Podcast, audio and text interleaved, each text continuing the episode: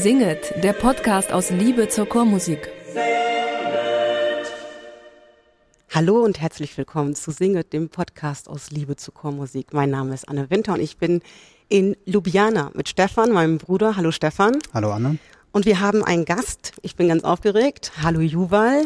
Hi, guten Tag. Genau, Juval Weinberg, der, ich sag noch neu, das ist ein bisschen Corona-bedingt, der Chefdirigent des SWR ähm, Vokalensembles seit 2020, glaube ich, offiziell. Es hat schon ein bisschen eher angefangen. Du bist hier auf dem Festival der eine Dirigent des Eurochoirs und ich bin total froh, dass wir Zeit gefunden haben, hier in dem Gewimmel rund um den Chor und mit den Beschränkungen, die nötig sind, zu einem Gespräch zu finden. Juval, meine erste Frage an alle unsere Gäste ist, mhm. wie bist du eigentlich zur Chormusik gekommen? Ähm, ganz klassisch. Ich habe einen Kinderchor gesungen, dann im Jugendchor und das hat mich einfach, glaube ich, von, von Anfang an so richtig ähm, fasziniert. Mhm, der Chor war in Tel Aviv. Du bist eigentlich Israel oder du bist nicht eigentlich, du bist Israeli. Ich bin Israeli. Ja. du bist es noch geblieben, obwohl du jetzt hier in Deutschland ja, Fuß das gefasst ich hast. immer wahrscheinlich. äh, ja, der Chor war in Herzliya, ist eine mhm. ist eine kleinere Stadt in der Nähe von Tel Aviv. Liron heißt der? Liron, genau. Genau. Eigentlich ist er bekannt sogar ja, weil der, er hat den ähm, Soundtrack zu Schindlers Liste aufgenommen, meine richtig, ich. Ja. Da könnte man ihn international gehört haben, aber das war vor deiner Zeit. Das war kurz vor meiner Zeit, ja. Mhm. Aber wir waren trotzdem, also glaube ich, so ein, zweimal im Jahr unterwegs bei Wettbewerben mhm. oder Festivals und mhm. super ja, erfolgreich auch. Ja, genau, also immer erste Preise. Also wir waren wirklich, wir haben echt hart gearbeitet als Kinder und Jugendliche, dreimal die Woche, manchmal auch viermal die Woche, richtig lange Proben. Und äh, also es ging wirklich um Perfektion und sehr viel um ja, um Vermittlung und solche Sachen. Das hat auch gut funktioniert deshalb. Die Chorszene ist nicht so groß in Israel, ähm, existent auf jeden Fall, aber ohne Tradition in dem Sinne von vielleicht deutschen oder italienischen Chören oder so etwas. Aber trotzdem existiert sie. Ähm, die war angegliedert an einer Schule die, der Chor oder war das noch in einem extra Ort? Nee, das war so der ähm, Chor der Stadt sozusagen. Ah, okay. Also der, die mhm. Stadt ist gar nicht so klein, ich glaube so 150.000 oder sowas. Mhm. Also kein Kaff, aber ähm, nee, ich weiß, also die Chorleiterin kam mal äh, in die Klasse mhm. äh, während der Schulzeit einfach und kam und hat gefragt, wer will sich, äh, also wer will ein Vorsingen mhm. halten. Ich mache das hier draußen und ich glaube, alle wollten einfach, weil man fünf Minuten raus aus dem Unterricht durfte. ja, äh, ich habe es genauso gemacht. Ich habe damals schon Klavier gespielt, aber total unprofessionell, also nicht viel geübt und habe es einfach so gemacht, weil man das einfach macht sozusagen. Und ähm, dann bin ich äh, aufgenommen worden. Ich bin zur ersten Probe gegangen. Ich war der einzige Junge und wollte sofort nicht mehr dahin äh, gehen. Und ich glaube, meine Mutter musste in der ersten Phase wirklich so ein bisschen daran arbeiten, dass ich äh, dranbleibe, weil ich habe auch, glaube ich, alles probiert. Also ich habe alle mögliche Kurse und Teams und weiß nicht, Sport, also ich war in allem sehr schlecht, also Basketball, Fußball, Judo, also ich habe alles probiert und äh, bei nichts war ich gut, glaube ich. Äh, Theater auch und ähm, auch irgendwie was mit Technik und beim äh, der Chor war das einzige wirklich, wo ich dran geblieben bin. Und dann hat deine Mutter dich über diese Hürde, der einzige Junge zu sein, gebracht? Oder, ja. war, oder war die Liebe sofort so groß zur Chormusik? Also ich glaube wirklich, also die, das waren die ersten Wochen, dass sie mir wirklich das Gefühl gegeben hat, es lohnt sich, weil mhm. ich glaube, sie haben einfach schon die Erwachseneren, also den Jugendchor gehört und haben verstanden, das ist ein sehr besonderer Ort ist. Mhm. Und wenn du da aufgenommen bist, dann solltest du das auch was heißen vielleicht für dein Talent. Ja, ja, genau. Und mhm. ich glaube, also so das erste Jahr, die ersten zwei Jahre waren für mich, für mich schon, schon schwer. Ich bin nach einem Jahr in den Jugendchor gegangen. Ähm, und da Immer noch war, als einziger Junge? Genau, als oh. einziger Junge. Ich war zehn, glaube ich. Die anderen waren so zwischen zwölf und zwanzig. Also mhm. ich war auch mit Abstand der Kleinste und wurde so ein bisschen der kleine Bruder von allen mhm. älteren Mädchen. Und äh, so und nicht die schlechteste so meine, Variante von Chorsingen. Auf einer Weise. Ja, ja, ja. langsam habe ich so meine Rolle gefunden. Es mhm. hat ein paar Jahre gedauert, aber dann wurde es einfach zu Hause. Und mhm. also man verbringt so viel Zeit miteinander. Mhm. Und das sind auch immer noch meine besten Freunde, Freundinnen aus dem Chor. Oh. Literatur, was wurde da vor allen Dingen gesungen? Ähm, also Oder klassische Sachen, Mendelssohn, äh, ein bisschen Brahms, auch ganz bisschen alte Musik, aber nicht, das war nicht der Schwerpunkt. Wir haben echt viel äh, israelische Chormusik gemacht ah, und viel mit Komponisten auch gearbeitet. Mhm. Also neue Werke dann tatsächlich genau, auch. Genau, neue Musik, äh, mhm. äh, teilweise auch experimentell sogar. Und es, in Israel, wie du schon gesagt hast, es gibt keine richtige Chortradition, weil äh, erst das 48 wurde das Land gegründet. Also mhm. wie kann überhaupt eine Tradition entstehen? Und ähm, es kamen Leute aus überall und dadurch gibt's keine richtig guten äh, äh, gemischte Chöre. Mhm. Aber es gibt gute Jugendchöre, weil mhm. man mit Jugendlichen einfach so schnell was aufbauen kann, weil ja. sie alles so schnell aufnehmen und auch sofort äh, praktizieren können. Und deshalb gibt es so diese kleine Inseln im mhm. Land, äh, mhm. die das war so eine. Ja, großartig. Also ich mm, äh, freue mich immer, wenn es funktioniert. Und ähm, Jugendchor haben wir ja eben hier schon, wir durften schon bei den Proben lauschen eben erlebt, wie schnell es geht eigentlich, dass sich so eine Gruppe sich fremder Jungs und Mädchen oder jungen Erwachsenen zusammenfassen. Ähm, dann musstest du zum Militär, das ist drei Jahre in Israel. Puh. Ähm, das ist ernst, also zumal es ja in Deutschland keine Wehrpflicht mehr gibt. Da macht man wirklich nichts anderes. Da ist kein Musik, äh, gar nichts möglich. Das ist eine gute Frage. Also in meinem Fall und bei vielen anderen Fällen ist, war es doch möglich. Also ich war, ich war in der Armee, das war so wie eine Art, eine Art Job. Also ich musste mhm. jeden Tag um 8 Uhr dort sein mhm. und bis 17 Uhr, sowas in der Art. Ich habe mega viele unterschiedliche unwichtige Sachen gemacht, wie keine Ahnung, bisschen übersetzen ins Hebräische oder ähm, keine Ahnung, putzen, also wirklich alles Mögliche. Hauptsache, ich kann auch Musik noch äh, daneben praktizieren. Und ich habe dann auch angefangen zu studieren gleichzeitig äh, mhm. an der Musikhochschule und hatte zwei Chöre, äh, die ich so geleitet habe. Das geht dann nebenher. Also das, das klingt so verhaftet ja. und so, dass man an der Waffe in irgendeinem äh, Wüste äh, vorstellt. Also so ist es meine Vorstellung, ja, Klischeevorstellung ja, genau. von Militärdienst in Israel. Aber tatsächlich ist es ein wie Art Freiwilligendienst oder in Deutschland gab es ja den Zivildienst eine Zeit lang. Und da kann ich schon auch sehen, dass ich äh, meine berufliche Bildung und als Musiker ist es halt die prägendste Phase, am, also Total, wo man viel lernen kann. Ja. Ähm, noch, Drei Jahre ähm, ist sehr viel. Ja, ja, genau. Ja. Und dann hast du einfach alles nachgeholt, was du für Dirigieren, das war dann schon ein Thema, äh, brauchtest für ein Studium. Genau, so da, ich glaube so richtig in der Armeezeit wurde es mir klar, dass ich unbedingt Chorleit, also eigentlich nicht Chorleitung, sondern Dirigieren studieren will. Mhm. Ähm, und da hab, hatte ich einfach auch viel Privatunterricht äh, bei unterschiedlichen Leuten, ganz guten Lehrern, auch Lehrer aus der Musikhochschule, die, ja, ich finde privat immer irgendwie besser, weil man einfach die eigenen Bedürfnisse werden dann gestillt und Klar. man kann direkt dran arbeiten. Ja, direkt und auch genau danach fragen, was einen interessiert, mhm. weil das Interesse ist unmittelbar wichtig und man lernt nicht nur das, was man lernen muss, sondern auch das, worauf man Lust hat und da mhm. kommt man auch weiter. Und für mich war es auch deshalb irgendwie gut, mhm. die Zeit. Und ich habe auch andere Sachen erlebt in der Armee, die ich sonst nicht, nie erlebt hätte. Also die Leute, die mit mir da im Büro und in diesem äh, Gebäude waren, da war kein einziger Musiker.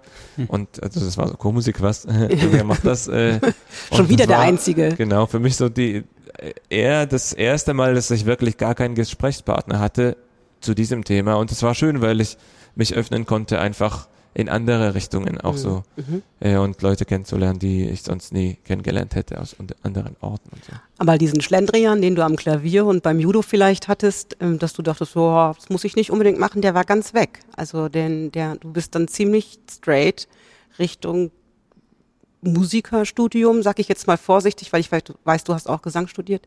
Das hast du dann hinter dich gelassen, ne? Also irgendwie war das dann doch ja. zielgerichtet. Ja, doch. Ich glaube, so die letzten also so die letzten Schuljahre wurde es mehr und mehr. Ich weiß, also ich hatte damals, damals, also damals, ich bin noch nicht so alt, aber trotzdem konnte man im Internet nicht so viel äh, rausfinden. Es gab noch nicht so viele mhm. Aufnahmen, die mhm. verfügbar waren und ich hatte nicht so viel ähm, Wissen auch über Chormusik und über Sachen, die auch so in der Welt passieren. Also in diesen Festivals und Wettbewerben habe ich immer andere Chöre beobachtet und mir auch Sachen aufgeschrieben, Komponisten und so und äh, war dann Mitglied in einer Bibliothek in Tel Aviv und bin dann einmal die Woche so ungefähr dahin mit dem Bus gefahren mhm.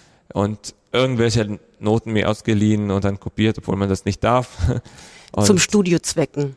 Ja, genau. Zum also, Lernen. Ich wusste gar nicht mal, wie man überhaupt Partituren bestellt damals. Und das wurde dann schnell besser. Mhm, mhm. ist ja oft so ein, ähm, viele Eltern wollen ja gerne, dass die Kinder ähm, irgendwo in eine Richtung gehen und dann werden sie geschleppt zum Geigenunterricht und dann ist das für den Lehrer und für den Schüler manchmal sehr anstrengend. Kannst du das beschreiben, diese, diese Bestimmung, die vielleicht, die ich jetzt da ein bisschen raushöre, ähm, wie sich das anfühlt? Einfach für unsere jungen Zuhörer, ähm, ist die Geige, ist der Chor hoffentlich was für mich?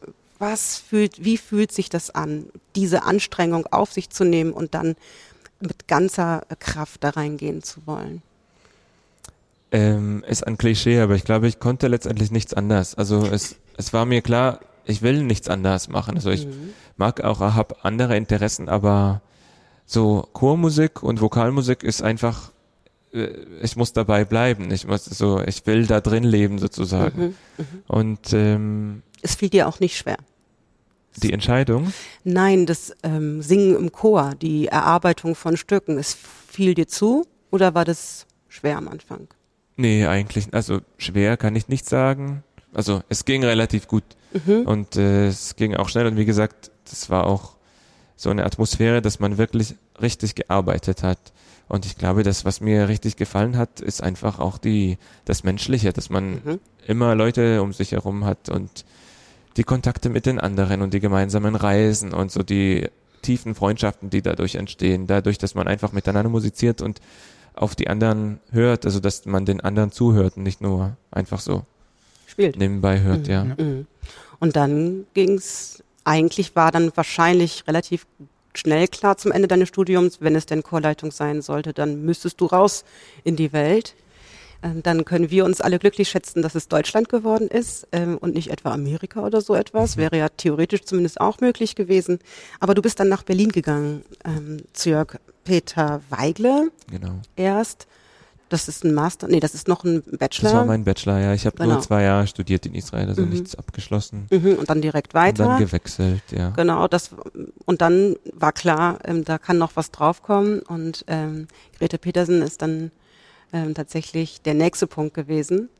Genau, als äh, Masterstudium Studium in Norwegen, mhm. ja, in Oslo. Da geht man all in. Da gibt's nichts mehr außer Chormusik.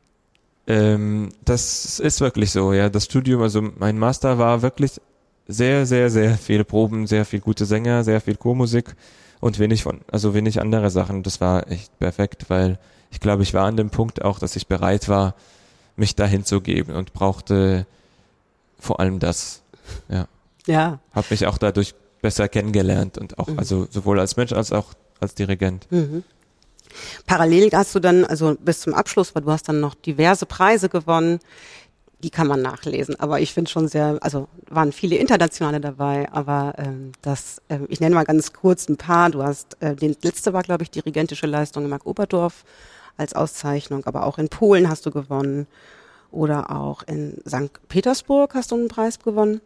Also schon sehr intensiv auf diese Zeit und hast sehr viele Chöre kennengelernt. Also in Oslo und in Deutschland, du hast mit fast allen großen Ensembles in Deutschland auf jeden Fall gearbeitet, Profikören, aber auch in Oslo mit vielen und bist dann äh, beim SWR gelandet. Und wenn man das liest, dann finde ich das so lustig, weil es gibt, geht immer um Liebe, also äh, um Schock verliebt und Liebe auf den ersten Blick. Also was ist da passiert? Was war das für eine Probe? Ich weiß schon, äh, du warst eigentlich nicht so ähm, intensiv, weil du äh, erwartest es, direkt Vater zu werden, also von nicht vom Chor, sondern von deiner Freundin.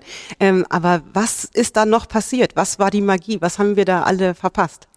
Das ist echt eine gute Frage. Ich habe keine Ahnung. es war einfach eine gute Probe. Also ich weiß nicht. Wir hatten zwei Stücke. Was wurde denn geprobt? Ähm, was haben wir gemacht? Äh, Heinz Holliger, äh, Mutter unser hieß, hieß der Satz aus einem Zyklus, dessen Name ich jetzt gar nicht weiß. Mhm. Ich habe die Noten auch so, glaube ich, eine Woche vor der Probe bekommen. Das war eine Art, so eine Art äh, Vordirigat. Das mhm. hieß nur nicht so. Und das andere Stück war von, äh, von dem, von der slowenischen Komponistin Nana Forte, Liberame, mhm. für Doppelchor und äh, Solistin, Sopransolo. Ja, wir haben einfach, das war eine gute, effektive Probenarbeit, die aber auch sofort, ähm, wo sofort auch Musik entstanden ist. Vielleicht war das das Besondere. Das war nicht, nicht nur Noten, nicht nur Rhythmus, nicht nur Intonation, sondern irgendwie alles zusammen. Es wurde einfach ein Schritt nach dem anderen äh, besser, so dass es am, am Ende echt eine gute Aufführung war, der Durchlauf. Und ich weiß, dass einige Leute gesagt haben, ja, wir hatten echt Gänsehaut und so. Irgendwie waren sie auch total in. Also mhm. sie haben einfach alles gegeben. Großartig. Ähm, das ist ja die große Magie, ähm, einfach eine Kommunikation zu finden und möglichst schnell, je nachdem, wie lange man mit einem Chor proben kann, muss ich ja relativ schnell als Dirigent verstehen, wie möchte diese Gruppe, ob sie sich schon kennt oder nicht, mhm. ähm, wie kann ich die ansprechen, ähm, was ist es? Ja, also ich war, ich weiß, dass ich auch sehr ähm, vorsichtig war und auch aufgeregt. Ich war damals ähm, wieder neu in Deutschland sozusagen, habe äh, Oslo verlassen wegen, also nicht nur, aber auch wegen der Geburt mhm. und dachte, okay, was mache ich jetzt? Ich habe alle Chöre abgegeben, also hatte noch ganz viele Projekte, aber so keinen festen Job und habe überhaupt nicht damit gerechnet, habe hab nie, mir nicht mal vorgestellt, dass ich da irgendwie da was, äh, das war, dass da was draus wäre. Dass ich dachte, vielleicht mal eine Einstudierung oder so. Und ähm, dann war ich wie gesagt, aufgeregt, aber irgendwie nach fünf Minuten wurde es einfach eine normale Probe. Ich glaube, wir haben einfach schnell eine gemeinsame Sprache gefunden. Mhm. Und das ja. kann man nicht rauskitzeln, was es ist. Also ist das die Liebe zu, dem, zu der Musik, die ja, zufällig nee. auf eine gleiche Ebene trifft oder das Tempo, das genau. Lerntempo, ich was glaube, es, glaube ich, passt. Genau, viel das Tempo, also auch das Denktempo, wie mhm. man überhaupt miteinander kommuniziert und wann, was man sagt. Man will den Chor nicht überfordern, aber gleichzeitig auch nicht unterfordern. Und ich glaube, die Balance stimmte einfach. Mhm. Also ich hatte das Gefühl, sie kommen immer mit. Ich bin nicht zu weit. Hinten äh, an. Hm? Hintan. Genau. ähm, ja, aber cool. Also das heißt, die, diese, dieses Gespür, was man als Dirigent benötigt, ist eigentlich zu spüren, hm, kann ich den, wie weit kann ich den Chor fordern, damit es Spaß macht, ohne ihn zu überfordern. Dazu muss ich perfekt vorbereitet sein, sonst kann ich dieses Tempo nicht ähm, mitgehen Richtig. und ich muss ähm, auch eine Idee haben, wo ich klanglich hin will. Ja. ja okay. Das stimmt total, ja. Hm. Ich war auch sehr, sehr gut vorbereitet. Ich hatte damals viel Zeit und naja, eine Woche. Stimmt, aber das war, also das Stück war an sich relativ einfach. Das war vierstimmig, aber nur sehr atonal. Ich weiß nicht, wie man das beschreiben soll. Also es hat einfach nicht so viel, noch nicht so viel Sinn ergeben. Also es gab da keine Harmonie, die man irgendwie lernen konnte. Also man musste echt die Klänge gut drauf haben. Mhm. Und ähm, ja, doch, das habe ich einfach super intensiv geprobt damals alleine. Am Klavier machst du das? Ähm, ja, am Klavier singen, mhm. beides. Mhm. mhm. Ohne ja. Mhm.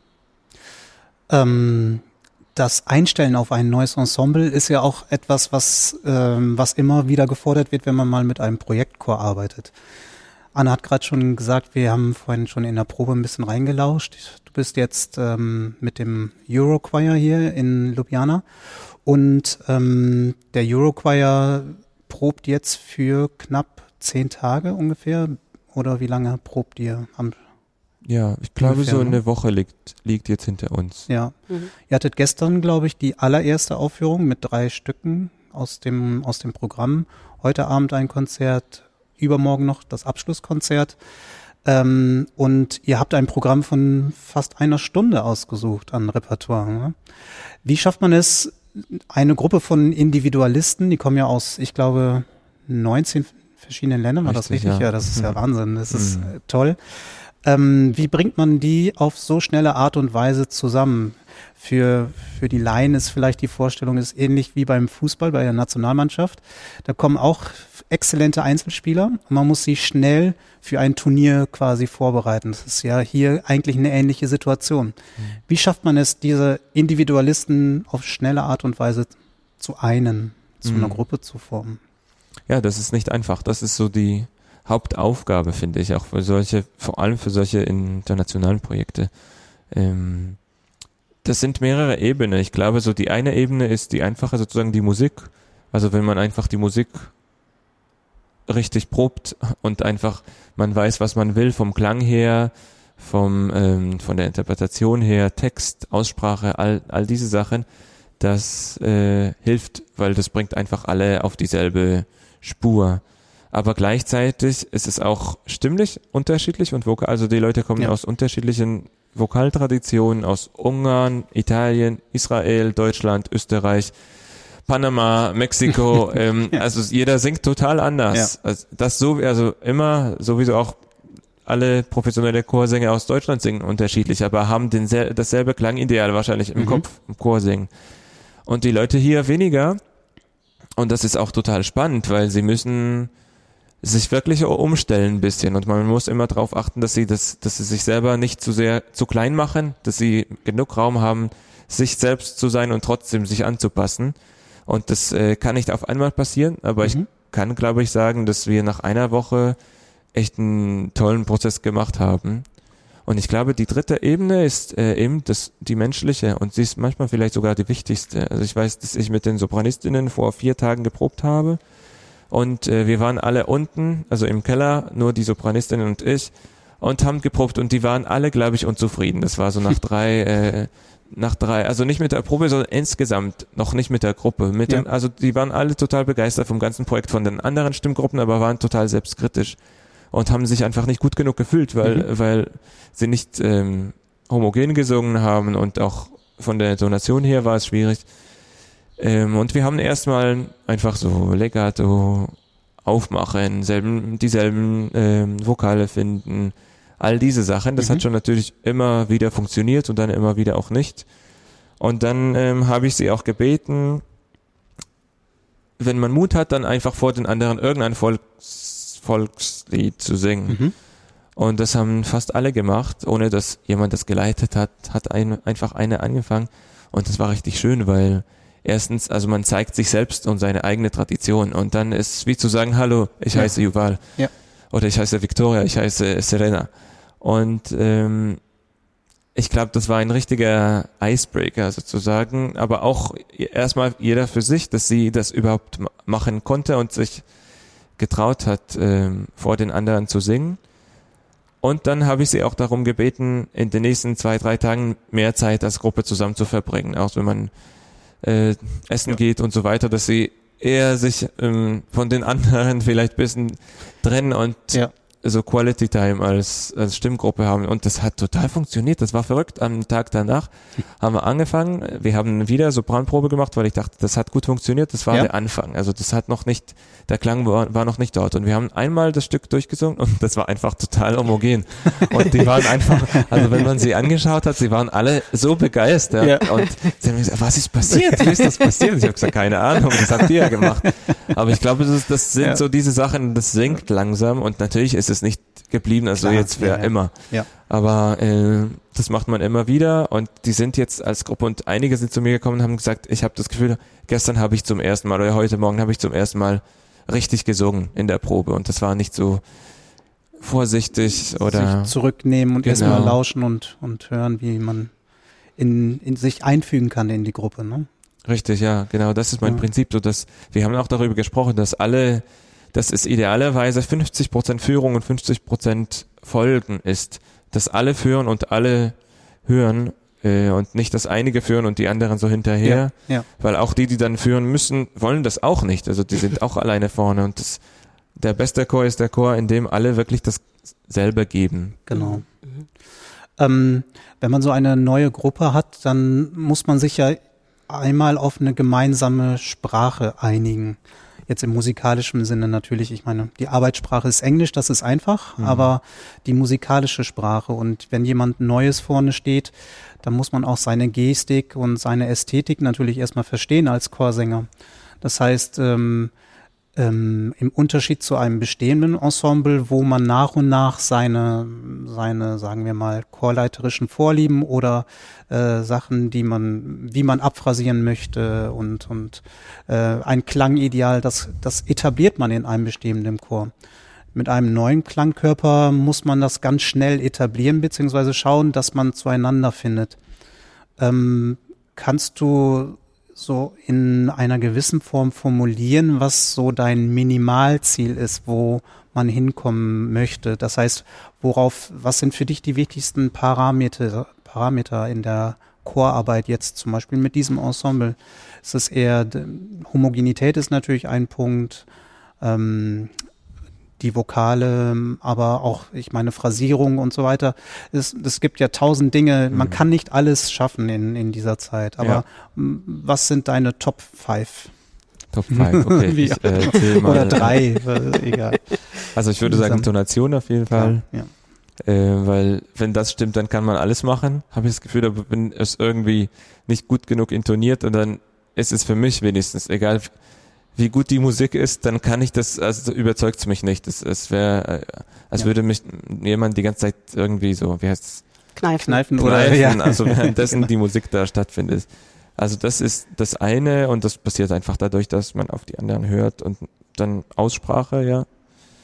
Und äh, drei ist irgendwie ähm, einfach Inhalt zu haben für die Musik. Also wir machen jetzt in diesem Fall in Ljubljana ganz viel, äh, was mit Zauber zu tun hat. Also Mhm. wir machen die Magic Songs von, äh, von Murray Schafer, kanadischen Komponisten, und ähm, Matte Saule von Vasks und Dato das Grabesgesang äh, von Brahms. Magic Paintbrush. Ja, The Magic von- Paintbrush von äh, Don Höbier. Mhm. Solche Sachen. Und dann ist es in der Musik auch relativ einfach, weil man immer eine Geschichte hat. Man hat, also man weiß, was man erzählt. Das ist jetzt nichts, was man nicht so begreifen kann irgendwie. Obwohl die Magic Songs auch sehr ähm, abstrakt sind. Das Mhm. sind so ähm, Gesänge, die irgendwie mit, mit der Natur sehr verbunden sind, aber das sind so der erste, das erste Lied ist das Lied um die äh, The Wolf, äh, How to, to Make the Wolf Come Back. Und das zwei, also es gibt so To Make the Fireflies Glow, solche Sachen. Mhm. Also es ist ähm, sehr eigentlich abstrakt, aber es ist trotzdem eine klare Gutes Geschichte. Bild. Und ich finde bei der Gruppe hier, äh, bei der Gruppe hier, weil die so, die sind so begeistert und so begeisternd, dass ähm, man muss gar nicht viel machen. Also man muss kurz die Geschichte andeuten oder auch so meine Meinung dazu sagen oder meine Einstellung. Sofort sind sie dabei. Und Mhm. gestern haben wir beim bei der ersten Aufführung Datola gemacht und ich hab, hatte wirklich das Gefühl, sie sind alle gleich am Weinen äh, und sie denken alle auch an jemanden, äh, den sie verloren haben. Und das war auch so. Also Mhm. ich habe dann total gedacht, okay, nicht zu, also jetzt Nicht- sofort nicht ja. zu viel, weil dann hören sie auf zu singen. Und ähm, ja, so stelle ich mir das auch vor, dass Mhm. alle beteiligt sind. Mhm. Ich meine, jetzt ist natürlich dieses Jahr nochmal eine ganz besondere Situation. Ich glaube, alle Sänger, die jetzt und Sängerinnen, die hierher gekommen sind, haben eine ganze Zeit lang nicht mehr gesungen, jedenfalls im Chor. Sie kommen hierher und, und sitzen mit 40 Leuten 45, zusammen und, und, und können auf einmal wirklich äh, tolle Chormusik machen. Und alle kommen eigentlich mit dem gleichen Enthusiasmus. Auch wenn du sagst, sie waren vielleicht mal zwischenzeitlich frustriert, aber die Begeisterung ist ja da. Ähm, ist das ansteckend für dich? Das Ja, nimmt total. einen natürlich mit, denke Total. ich, Ich, oder? glaube, deshalb mache ich auch diese Projekte, Ja. weil ich komme zurück nach Hause mit viel mehr Energie als, äh, Ja. als am ersten Tag, wie ich angekommen bin. Und ja, ich habe denen auch gerade gesagt, dass es erinnert mich total auch daran, warum ich das überhaupt mache. Hm. Weil es geht auch überhaupt, also es geht natürlich immer um Perfektion, um das besser zu machen, aber an sich ist das Ziel, dass wir einfach schöne Zeit zusammen haben. Dass es irgendwie bedeutend ist für die Leute, die aus überall gekommen sind. Ich habe euch vorhin kurz in der Probe erzählt, dass es gibt mehrere aus Deutschland und auch äh, aus der Schweiz, also aus Orten, wo es auch sehr gute Chöre gibt. Ja. Und mehrere sind auch schon professionell unterwegs, aber es gibt auch einen Tenor aus Panama, eine äh, Altistin aus Georgien noch äh, viele andere Beispiele. Und die äh, kommen dann in der Pause und sagen, weißt du, ich will gar nicht mitsingen, ich will nur sitzen und zuhören und ich merke auch, wie sie plötzlich manchmal die Augen zumachen. Und, Ach so. genie und genießen. Ja, ich, genau, also ich, frage, ich, ich konnte gerade genau nachfühlen, weil ihr hattet eben den Sonnenaufgang geprobt und das, der war so plastisch und so magisch. Ähm, das glaube ich ganz, also ich musste die Augen schließen und du hast, glaube ich, einfach ähm, auch, musstest auch gar nicht mehr viel dirigieren, weil es Mhm. einfach passierte. Und ähm, das war wirklich magisch, der, die Stimmung hier in diesem Saal und wie die Sänger konzentriert, aber auch ein bisschen in sich gekehrt auf einmal sind und einfach dieses Bild fühlen, kommt nicht so häufig vor. Ja. Also genau. da kann ich jeden Georgier oder die Georgierin auf jeden Fall verstehen, wie großartig ähm, dieses Mhm. Gefühl ist, endlich wieder und vielleicht auch zum ersten Mal ja, in so auf einem Niveau und ja. sie nehmen das auf jeden Fall, glaube ich, mit. Also es, Mhm. es gibt hier in der Gruppe 17 Chorleiter. Ist verrückt. Also 17 Leute, die Chorleitung studiert haben oder Mhm. studieren und Chöre haben. Mhm. Und wir haben so eine kleine Gruppe auch ähm, angefangen schon ab dem ersten Tag, dass wir uns am Ende jeden, von jedem Tag uns treffen und bisschen über den Tag reflektieren und was machen wir morgen, was sind noch die Ziele für die nächsten Tage. Einige machen auch äh, vor äh, Einsingen am Morgen oder die gehen mal durch, wenn es Zeit gibt und nehmen auch auf jeden Fall auch Stücke mit. Also die, Mhm. ah ja, d- das nehme ich auf jeden Fall für meinen Chor oder solche Sachen. Das Mhm. ist immer sehr, sehr schön. Ja, herrlich. Ähm, du kanntest die Gruppe ja natürlich noch nicht vorher. Wie trifft man eine Repertoireauswahl für ein Ensemble, das man noch nie gehört hat? Ja, das ist tatsächlich sehr schwer. finde ich, und das kann Ja. auch sehr schief laufen. Ja. Also wir hatten Glück diesmal, das wirklich funktioniert, aber auch im Repertoire, da es relativ bunt ist, gibt es Sachen, die einfach dem Ensemble besser stehen und Sachen, die, wo man wirklich viel arbeiten muss, damit es irgendwie passt. Ja. Ähm, ja, also vor allem versuchen wir, glaube ich, eine, eine bunte Auswahl zu treffen und es ist mir irgendwie schon klar, dass die Leute mit sehr viel Lust und Energie kommen und dann einfach Mhm. Sachen zu bringen, die das irgendwie fordern und ähm, Du machst das jetzt zusammen mit Bernie Sherlock. ja. Ähm, und ihr habt die Stücke aufgeteilt. Worum gab es am meisten Kampf? Wer wollte Nee, was? gar nicht. Welches Stück Also- wolltet ihr beide dirigieren? Es war tatsächlich so, meine zweite Tochter ist vor drei Monaten geboren worden und dann ähm, hatte ich wenig Kapazität, auch daran zu arbeiten und ich hab, konnte mir gar nicht vorstellen, dass das Projekt stattfindet wegen Corona. Ja. Und deshalb habe ich so irgendeinen ähm, irgendeinen ähm, einen Vorschlag gemacht für Repertoire und Bernie hat sich, sich das angeschaut und hat viele andere ähm, Vorschläge gemacht und dann haben wir uns getroffen, also ähm, virtuell natürlich, und haben uns für einige Stücke äh, entschieden. Dann kamen noch einige von mir und einige von ihr. Und dann hat sie einfach so, ich habe gar nicht äh, leider äh, geantwortet auf irgendeine E-Mail, so zwei, drei Wochen. Und dann hat sie geschrieben, ist diese Einteilung okay für dich? Und dann hat sie einfach selber so eine gemacht. Ja, dachte, ja, warum nicht? Ja. Ist mir eigentlich jetzt gerade egal. Mein Baby ist äh, eine Woche alt und Das ist Ich natürlich wichtiger dann. ja, Klar. und ich bin auch damit zufrieden. Also ich finde das Wichtigste und das ist wirklich äh, manchmal für mich auch Dirigent schwer, weil ich habe es eigentlich noch nie gemacht, mit jemand anderen zu arbeiten, ähm, dass das Gesamte. Super ist und dass es überhaupt nicht darum geht, wer welches Stück macht. Und das heißt auch manchmal einfach zu sagen, okay, prob du einfach länger heute, weil du das mehr brauchst, oder ich prob auch dein Stück mit den Stimmgruppen oder sowas in der Art. Ah ja. Und natürlich auch andersrum. Ja, und das ist auch sehr schön äh, geworden, die gemeinsame Arbeit. Für, für unsere Hörer und Hörerinnen kannst du vielleicht so ein paar Ankerpunkte sagen, woran du das, deine Auswahl festgemacht hast. Was waren, was waren deine Hintergedanken dabei? Natürlich Besetzung wahrscheinlich. Du hast gerade schon die Farbigkeit ähm, angesprochen. Ähm, gibt es da vielleicht zwei, drei Punkte, die du sagen könntest, wie du vorgegangen bist? Ja, also natürlich Schwierigkeitsgrad. Also wir brauchen irgendwas, was sehr schwer ist und irgendwas, was sehr einfach ist. Ja. Etwas, was schon in der ersten Probe läuft und irgendwas, wo man auch eine ganze Woche richtig daran arbeiten kann und am Ende das Gefühl hab, haben kann, wir haben was erreicht zusammen, wir haben es zusammen gelernt, zusammen äh, äh, das Stück zusammengestellt. Also das ist das eine. Ähm, das andere ist natürlich einfach die Größe des Chores. Also wir wussten, wir haben 45 Sänger. Wir, hatten, wir haben die Leute nicht live gehört, aber sie haben alle Soundfiles Ja. geschickt äh, und konnten irgendwie einschätzen, ungefähr wie der Klang sein wird. Und dann einfach wirklich Sachen, wo man denkt, okay, ist vielleicht nicht die leichteste Soprangruppe. Also die haben, es gibt mehrere, die richtig runde, große Ja. Stimmen haben. Deshalb nicht so viele Stücke, wo der Sopran drei Minuten lang auf A oder C oder H oben im Pianissimo Ja. äh, summen muss. Das würde, das würde sie einfach kaputt machen. Zum Beispiel Ja. solche Sachen. Ja. Und auch Tiefe, also wir wussten, wir haben eine richtig tiefe Bässe, das ist schön, Mhm. dann können wir einige Sachen nehmen, wo man ja, es sonst vielleicht nicht machen kann. Ähm, schwenken wir vielleicht einmal rüber zum SWR nach Deutschland.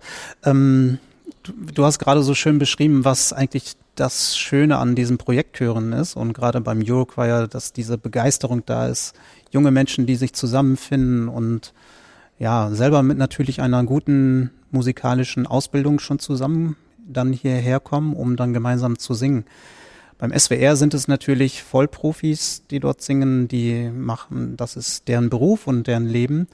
Ähm, muss man da Begeisterung wecken oder ist die Begeisterung da?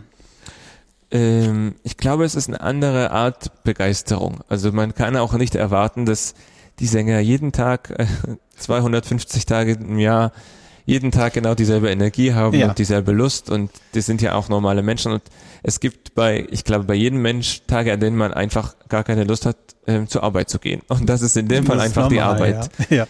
Und dann geht's einfach, glaube ich, darum, äh, ähm, so den Chor zu lesen, was brauchen wir heute? Sollen wir heute einfach Details machen, irgendwie praktisch arbeiten, Sachen klar machen? Das ist manchmal einfach entspannt. Mhm.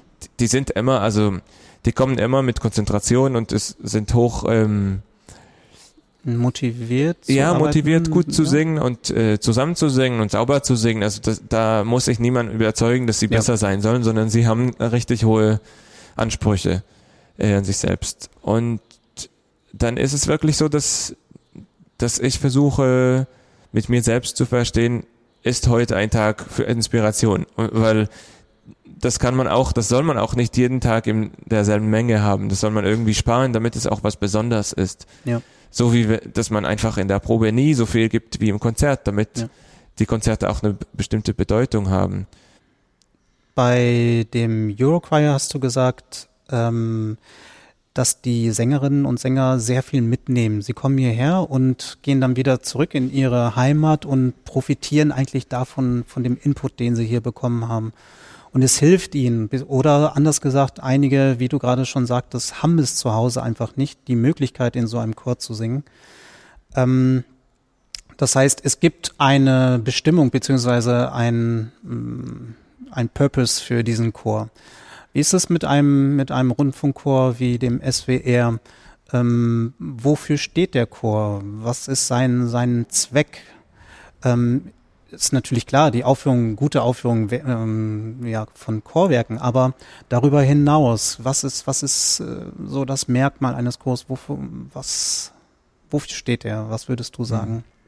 Also ich glaube, beim SWR Vokalensemble ist relativ klar, dass sie, dass wir einen Schwerpunkt haben auf Neue Musik, äh, dass man einfach die, äh, also auch den Komponistinnen und überhaupt der Chormusik Möglichkeiten gibt, weiterzugehen, weil Mhm. das ist, also es gibt extrem wenige Ensembles, die so gute Fähigkeiten haben Ja. in, äh, also erstens stimmlich, es, ich bin einfach immer erstaunt, wie, wie gut die Sopranistinnen zum Beispiel so hoch singen können und auch lange und auch dann noch leise mit Glissando, ohne Glissando auf M, auf auf M. Und ähm, also solche Sachen und dass sie ähm, mit keine Angst haben vor Mikrotonalität, dass so Vierteltöne Vierteltöne sind und dass man das man weiß auch, wie man das probt. Ich glaube, das ist auf jeden Fall eine wichtige Sache, weil ähm, das erlaubt irgendwie, also wenn der Chor das einmal gut gemacht hat und es wurde aufgenommen, dann können andere, dann hören das auch andere und denken, ah ja, okay, das kann man machen. Also und also man braucht irgendwie jemand, der vorne ist und den anderen auch in, also kann man sagen, so zeigen, Mhm. äh, so vor, einfach vormachen kann. Und das dauert aber auch natürlich lange Zeit. Wir haben jetzt ein Projekt ähm, in Venedig im September und pro Stück, also wir, also pro Konzertprogramm haben wir vier Wochen Proben. Das ist wirklich sehr viel, aber es wird total gebraucht. Also oh, ja. es ist deshalb auch so, ja. Mhm. Wenn man, der SWR-Chor gilt als weltbester Profichor tatsächlich, ähm, immer noch äh, und trotzdem oder gerne ähm, ist ja, äh, wir, wir schwärmen ja hier alle ähm, in großen Tönen. Das heißt aber ja auch, ich habe unbegrenzte Möglichkeiten. Also auch als ähm, äh, Chefdirigent alle Freiheiten, alles dieser Chormusik eigentlich aufzuführen. Ähm, ist das nicht auch beängstigend? Äh, ich verstehe, was du meinst. ja, ist viel Verantwortung. Äh, total. Also ich habe, ich glaube jetzt nach einem Jahr kann ich sagen, ich fühle mich etwas freier, auch so habe keine, ich hatte auch am Anfang keine Riesenangst, aber schon Angst manchmal auch einfach die richtige Entscheidung zu treffen. Also auch die, richt- das richtige Repertoire, nichts Dummes zu machen und nichts zu machen, was man einfach nicht braucht, sondern weil so alles soll irgendwie Bedeutung haben. Und, die Nachfolge ist auch riesig. Also Ja. du bist ja der Nachfolger von Marcus Creed. total. Ähm, und da ist es auch letztendlich weiter gewachsen noch. Und dann nochmal ein eigenes Profil als sehr junger äh, Dirigent Mhm. zu finden, mit allen Möglichkeiten. Ich bin gespannt. Also und, und neue Formate. Das ist ja natürlich überall das große Ding. Ja. Ich habe jetzt gelesen, ihr seid irgendwie auf dem Fernsehturm oder wart ihr da schon? Nee, Oder ist es ausgefallen? stattgefunden, Ja, ja, okay. Also, aber vielleicht demnächst und ähm, neue Formate werden immer gesucht. Hm. Ähm, wenn der Chor alles singen kann, dann kann er es auch überall singen. In Ja, allen Positionen. so, ja. Äh, Bin ich gespannt, wo die Grenze ist. So hoch habe ich noch nie gehört. ähm, ähm, wann kommt dir die Idee? Also, wann wachst du, machst du, wachst du morgens auf und denkst, Fernsehturm, da müssen wir hin. Äh, Das war tatsächlich nicht meine Idee, sondern die Idee von der Co-Managerin äh, Mhm. Cornelia Bent. Ähm, in dem Fall ist, finde ich, also wir hatten ein sehr, sehr, oh, wir haben ein sehr spannendes Konzept, das ich jetzt nicht verraten will, weil Ja. wir haben das nicht machen dürfen leider. Ähm, und der Ort ist auch besonders, aber es geht bei mir eher um die Art, wie wir dieses Konzert da gestalten wollten. Wir werden das auch machen. Und ja, der Nachteil im Fernsehturm, dass man wirklich sehr wenige Leute äh, einladen kann oder Ja. sehr wenige Leute im Publikum sitzen können. Also jetzt zu Corona gar nicht, aber auch sonst. Ähm, wann die Ideen kommen. Ja, manchmal durch Beobachtungen im Alltag. Man sieht irgendwie bestimmte Menschen oder irgendwas, was jemand auf der Straße macht und äh, das bleibt so ein bisschen im Kopf und dann entwickelt es sich. Und natürlich auch einfach Sachen, die ich in der Vergangenheit gemacht habe, die, ähm, also aus jedem Projekt, man nach dem, nach, so nach dem letzten, letzten Konzert habe ich oft mehr Ideen, als ich am Anfang hatte und denke, ah, okay, das kann man so machen oder dort machen oder mit dem Stück zusammen und dann ähm, behalte ich das einfach im Hinterkopf und vier Jahre später hat man wieder eine Möglichkeit. Und, Ja, so. Und manchmal auch wirklich nachts, also wenn ähm, es gibt solche Nächte, dass man nicht einschlafen kann, weil man einfach zu viele Ideen hat. ja. Und die meisten sind dann auch blöd, wenn man am Morgen sich die Listen anschaut, aber einige bleiben auch irgendwie äh, würde jetzt gerne mal mit einer kritischen Stimme sprechen. Also es ist nicht meine Meinung, aber ich weiß, dass es diese Meinung gibt. Im Moment gibt es ja äh, die große Diskussion, was die Rundfunkchöre anbelangt, ob es sein muss. Es gab viel Turbulenzen beim NDR-Chor in letzter Zeit in Hamburg. Ähm, das Abwickeln des Chores, ich sage das jetzt einfach mal so, wurde gerade noch verhindert, aber durch viel Protest auch nur. Das Ensemble wurde verkleinert, andere Profi-Ensembles wurden auch schon verkleinert. Ähm, und es bleibt damit verbunden dann immer die Frage, warum muss es diese Chöre geben, so wie sie sind? Und ähm, sind die Chöre nur dazu da, dass sie neue Musik aufführen, die sonst kein anderer Chor aufführen kann, weil das, äh, die Stücke einfach zu schwer sind und auf dieses Ensemble zugeschnitten sind? Reicht das, um eine Daseinsberechtigung zu haben? Was stellst du diesen Stimmen, diesen Kritikern entgegen? Wo, warum sollte es die geben, diese Ensembles? Also erstens finde ich, dass es sehr wichtige Fragen sind. Und ich glaube, wir müssen uns selber die Fragen die ganze Zeit fragen, weil ähm, ja, man soll sich nicht zu sehr wohlfühlen. Also man muss immer wirklich gucken, was mache ich für die Gesellschaft, für die Ja. Musikwelt. Ähm, es ist insgesamt auch in der Klassikwelt einfach so, ich weiß nicht, ich bin auch, manchmal sehe ich es schwarz und denke, wo geht das alles hin? Ähm, wie ist es in 20 Jahren? Also es Ja. reicht, wenn jemand einfach sich entscheidet, nee, äh, ich brauche doch keinen Chor oder kein Ja. Orchester und dann ist eine ganze Tradition irgendwie, geht auf einmal kaputt nach so vielen Jahren. Wir haben's, Entschuldigung, aber wir haben es jetzt auch erlebt. Das war ja auch die Diskussion zu Corona-Zeiten. Äh, braucht es die Kultur? Ich meine, Ja. die Diskussion war ja jetzt nun gerade sehr stark in der Gesellschaft. Ja, und keiner kann eine Antwort geben. Auch, Ja. also ich weiß, dass ich mich als Musiker, also am Anfang habe ich mich sogar gefreut, manchmal, wenn Sachen ausgefallen sind in dem ersten Monat, weil ich dachte, okay, ja, ein bisschen mehr Zeit alleine oder Zeit bei der Familie, aber Ja. dann habe ich das langsam verstanden und wir haben auch das ganze Jahr durchgearbeitet beim SWR, weil die Leute fest angestellt sind und weil wir die Möglichkeit haben, auch fürs Radio oder für, fürs Internet, für Fernsehen, fürs Fernsehen ähm, aufzunehmen. Aber ich habe langsam meine Motiva eigene Motiv- Motivation verloren, weil man Ja. gar kein Feedback hat. Also man fühlt sich gar nicht mehr wichtig. Und ich glaube nicht, dass die, dass die Zukunft ähm, daran liegt, dass man Konzerte sich im Internet anschaut. Überhaupt nicht. Also das ist, ja, das kann man überhaupt Das nicht ersetzen. Das war irgendwie ein Ersatz für diese Phase, dass man überhaupt, dass die Musik weiterläuft, dass man, dass der Chor nicht anderthalb Jahre stumm ist. Ähm, aber jetzt hatte ich das erste Konzert mit Publikum vor zwei Monaten in Israel und der Saal, das war kein Riesensaal, aber so 550 Plätze, war ausverkauft.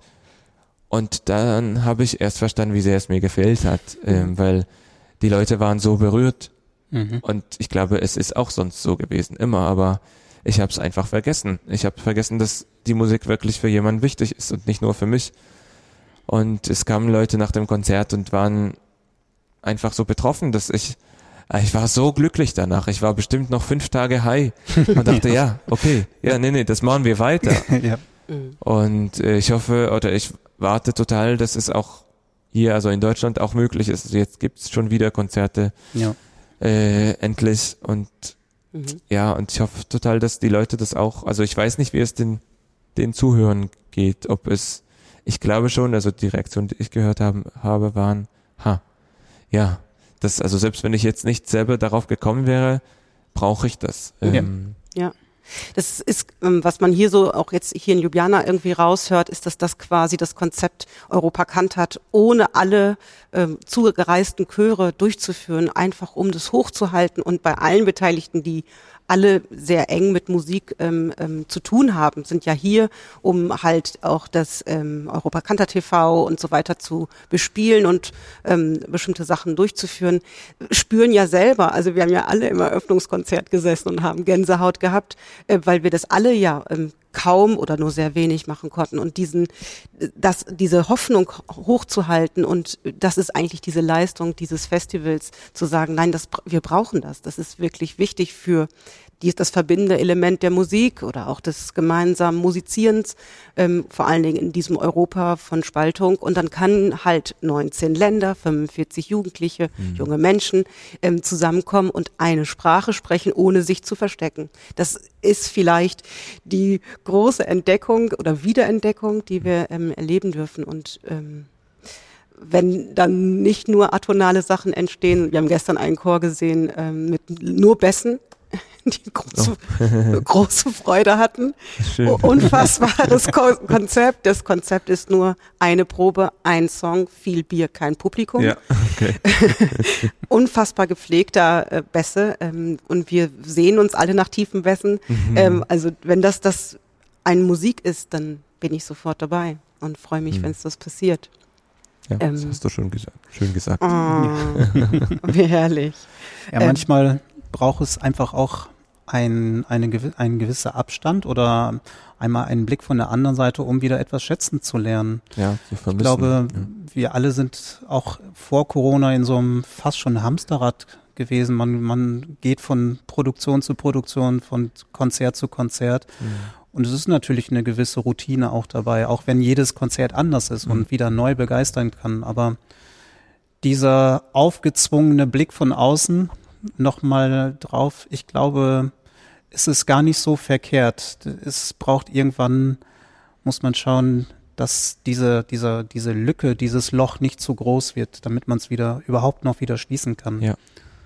Und das heißt, ich glaube, deswegen sollten wir auch dranbleiben, dass wir versuchen, die Konzerte wieder möglich zu machen. Und ich finde es insofern auch wirklich gut, dass man hier noch zumindest ein Rum-Festival durchgezogen hat Mhm. und, und auch hier die Arbeit mit dem Eurochoir zum Beispiel ermöglicht hat. Ja, total. Ich bewundere die Organisation und äh, also die das ganze Team wirklich, also dass sie sich das zugetraut haben und Mhm. dass sie Ja. das wirklich durchgeführt haben. Mhm. Das ist echt eine ein Wunder und eine große Freude und total wichtig. Ich glaube, das war auch der Sinn, dass man nicht sagt, okay, wir geben alles auf, sondern das ist ein Zeichen. Also wir äh, zeigen da, nee, das muss ja weitergehen. Mhm.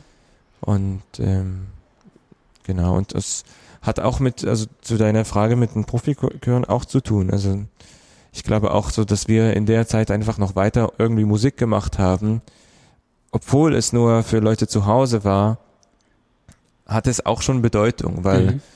die Musik darf nicht sterben. Also es ist so wichtig für die Gesellschaft, dass Leute einfach lernen, durch Musik als Kinder schon auch danach vielleicht als Erwachsene nicht auf sich zu achten, sondern- sondern auf andere, also auf andere zu hören, Ja. mit anderen zu musizieren, zusammen zu phrasieren, ist viel stärker als zusammen zu sprechen oder zu Ja. diskutieren. Und ähm, da entstehen einfach, das ist auch die ganze, so entstand auch Europakantat, glaube ich, war es 61 das erste Mal, Mhm.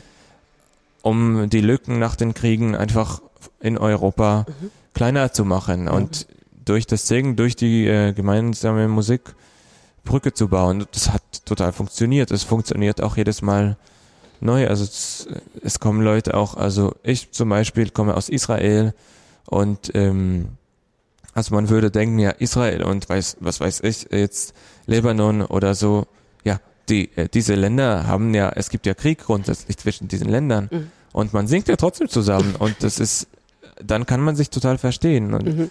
Äh, ist auch ein Klischee, aber man sieht einfach jeder Probe, wie es funktioniert. Mhm. Mhm. Vielleicht kommen wir zum Ende zu der absolut schwierigsten Frage. Juval, folgendes Szenario. Einsame Insel. Du darfst ein Stück mitnehmen, was du dort musizieren darfst für den Rest deines Lebens. Besetzung oh. wird geschält. Also egal was da ist, egal was du mitnimmst, wenn du da ankommst, ist jede Besetzung Dann irgendwas möglich. mit 300 Leuten. ja. Na, na, na, was wäre das denn? Camina äh, Burana würde nee, mir direkt nee, nee, einfallen. Also dann, okay. Ich antworte zur Musik, nicht, nicht zur Besetzung, einfach weil das geht nicht äh, zusammen bei mir. Na, äh, schwer zu sagen. Also ja. Singet dem Herrn von Bach ist auf jeden Fall eine Möglichkeit. Oder Dankeschön. Figure Men, Poulenc, also eins, ja. eins dieser Werke vielleicht. Okay. Ja, großartig. Dann, wenn ich gucke noch ganz kurz zu Stefan. Stefan ja. hat auch keine Fragen mehr. Juval, danke schön für die Zeit, die du dir genommen hast, für das schöne Gespräch und toi, toi, toi. Und ich hoffe, dass wir uns mal in Stuttgart dann sehen können, äh, wenn das dann alles in live wieder funktioniert. Vielen Dank. Sehr gern, gerne. Vielen Dank. Gerne danke. dabei. Danke. Ciao.